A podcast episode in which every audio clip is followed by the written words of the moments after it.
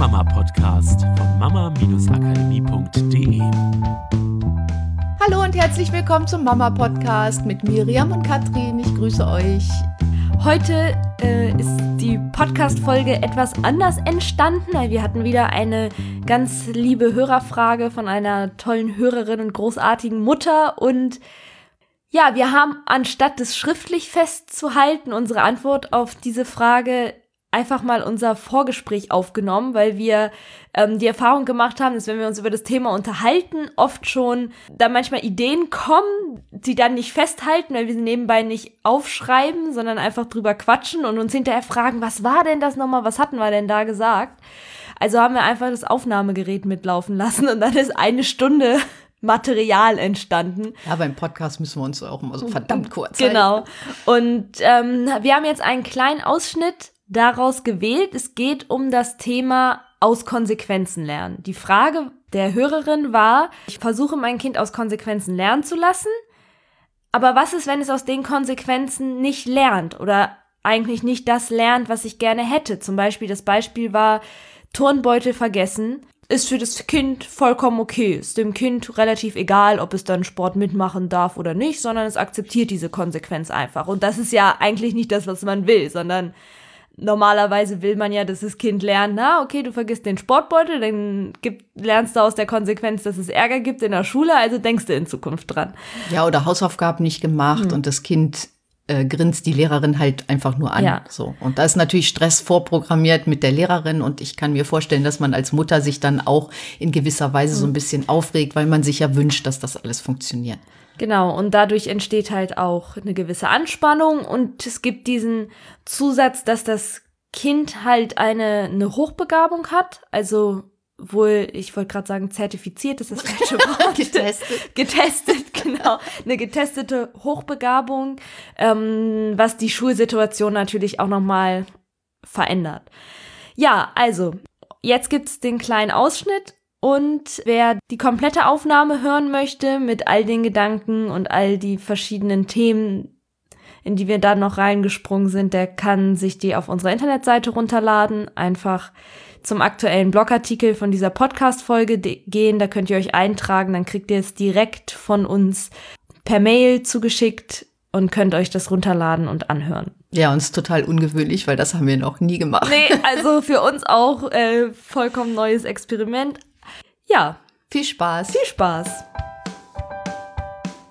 Und jetzt geht's los mit dem Podcast, der Familien zusammenwachsen lässt.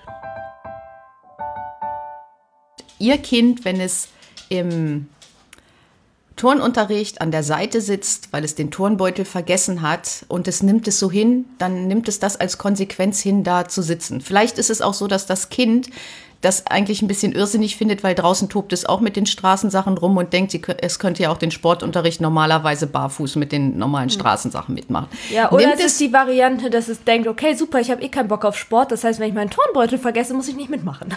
könnte auch sein, aber es kann sein, dass sagt, okay, dann setze ich mich eben an den Rand. Es akzeptiert die Konsequenz mhm. daraus. So, das ist die mhm. eine Sache. Ja, das ist halt die Sache mit den Konsequenzen, ne? Dieses ähm, und das wäre auch nochmal ein spannendes Podcast-Thema, weil die eine Sache ist natürlich, das Kind aus, äh, aus, was, aus natürlichen Konsequenzen lernen lassen.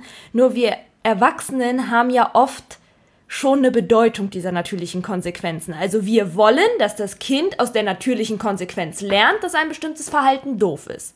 Wie zum Beispiel, okay, es vergisst seinen Turnbeutel und dann darf es nicht mitmachen, also sollte es aus dieser natürlichen Konsequenz lernen, doofes Verhalten, nächstes Mal nehme ich meinen Turnbeutel mit. Das Problem ist, es ist eine Bedeutung, die wir geben. Was ist, wenn das Kind halt eben genau die andere Bedeutung gibt? Okay, Turnbeutel vergessen, ich muss nicht mitmachen, toll. Hat es aus einer natürlichen Konsequenz gelernt, ist aber nicht das, wo wir der Meinung sind, was der richtige Lernweg ist. Es ist so ein bisschen dieser Knacks an natürlichen Konsequenzen, dass man halt in sich diese Ruhe finden muss oder zumindest schauen muss, in welchen Bereichen wie das möglich ist, dass man halt auch akzeptiert, was das Kind aus den natürlichen Konsequenzen lernt. Genau, also es hat ja, wie gesagt, es hat akzeptiert, an der Seite zu sitzen, mehr oder weniger, und den Sportunterricht zuzugucken. Und dann ist jeglicher Ärger, den man ihm hinterher gibt, weil man sich selber als Lehrer nicht ernst genommen fühlt oder wie auch immer, eigentlich überflüssig.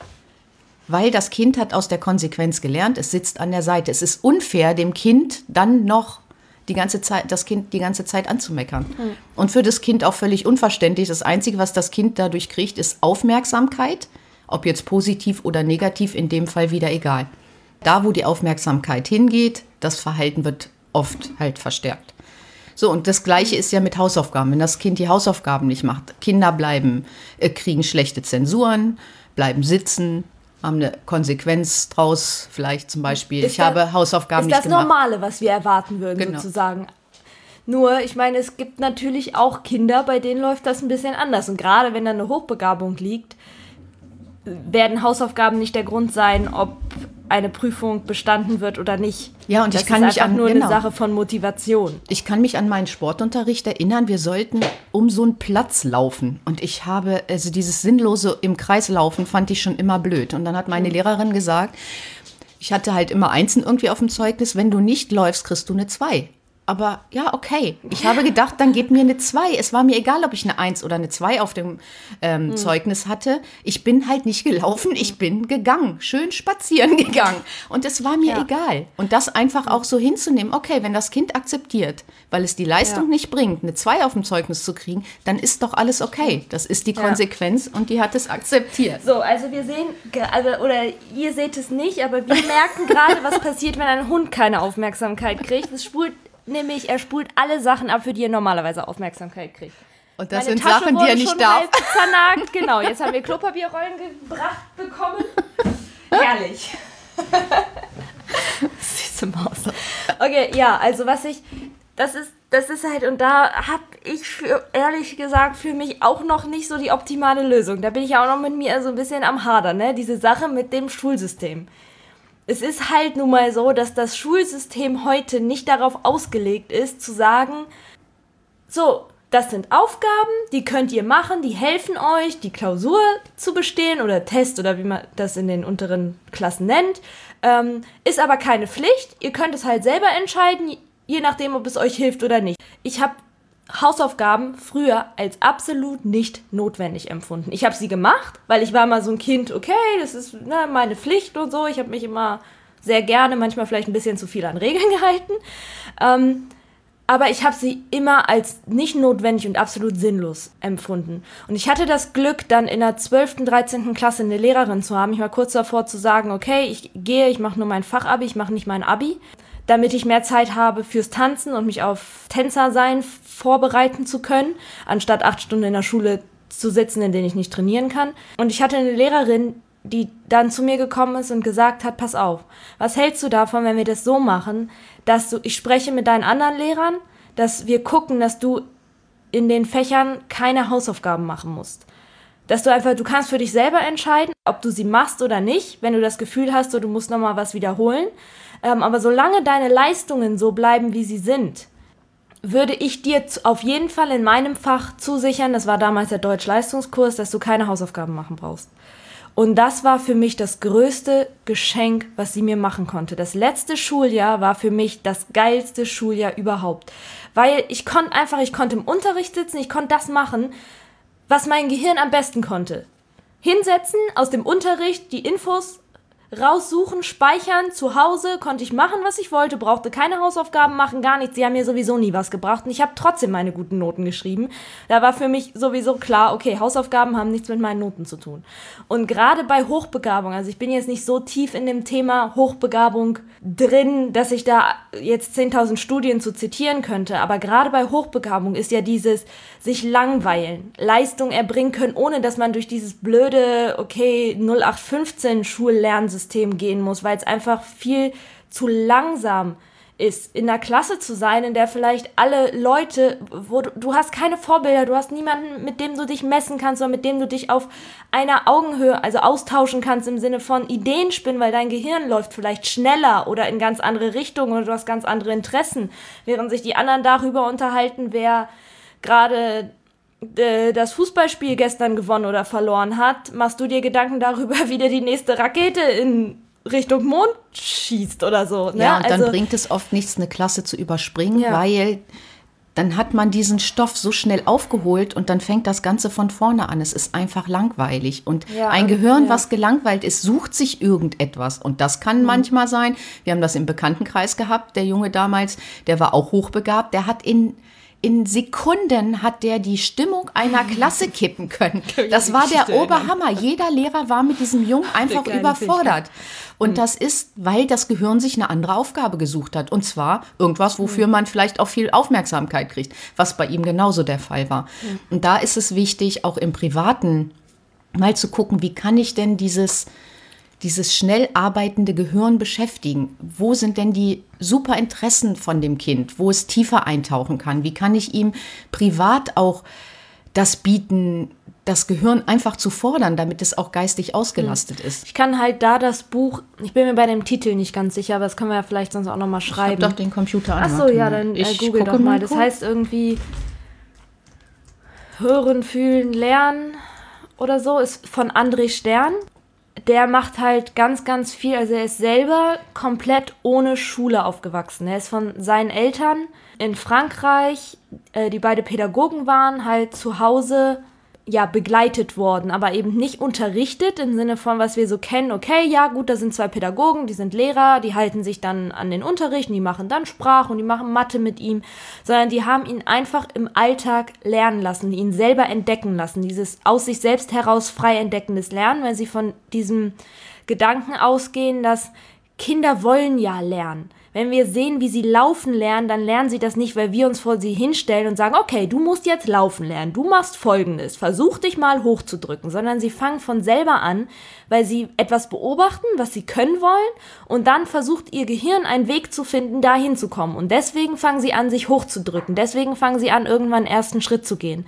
Und sie sind davon ausgegangen, dass sich dieser Prozess, warum sollte der irgendwann aufhören, wenn wir nicht anfangen, irgendwann durch ein aufgedrücktes System, wie ein Schulsystem oder ähm, es beginnt ja manchmal auch schon in den Familien selbst, so dass auf einmal hat man das Gefühl, man muss die Kinder unterrichten, anstatt sie ausprobieren zu lassen.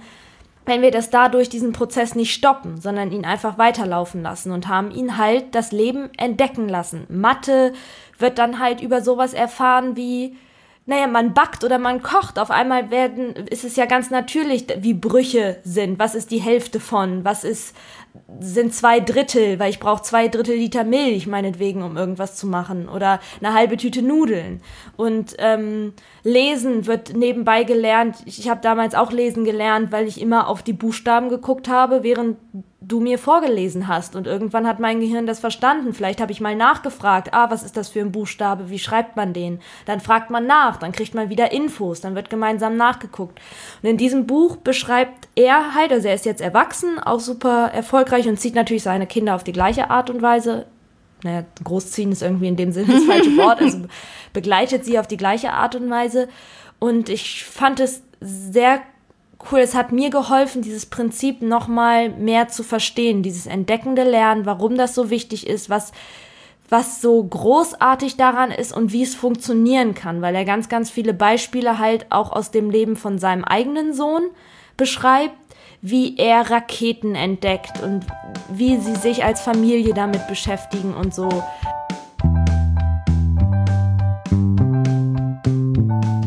Das war jetzt unser Ausschnitt, den wir in die Podcast-Folge reingebracht haben. Und wie Miriam am Anfang schon erwähnt hat, wenn ihr das, das ganze Gespräch, unser gesamtes Vorgespräch haben möchtet, dann findet ihr das auf unserer Internetseite unter Blogs. Und da ist der neueste Podcast hochgeladen und da findet ihr auch einen Link und da könnt ihr euch eintragen und wir schicken euch das dann per Mail direkt zu. Ja, da findet ihr auch den Link zu dem Buch, das wir erwähnt haben. Das ein ganz tolles Buch ist, was mich sehr inspiriert hat in der letzten Zeit. Genau. Und wenn du selber noch eine Frage hast, ob kurz oder lang, sch- kannst du uns gerne einfach eine E-Mail schicken über podcast@mama-akademie.de oder auch über Facebook. Habt eine wundervolle Woche. Bis Macht's dann. gut. Tschüss. Das war der Mama Podcast, der Podcast, der Familien zusammenwachsen lässt. Mehr zu uns unter mama-akademie.de.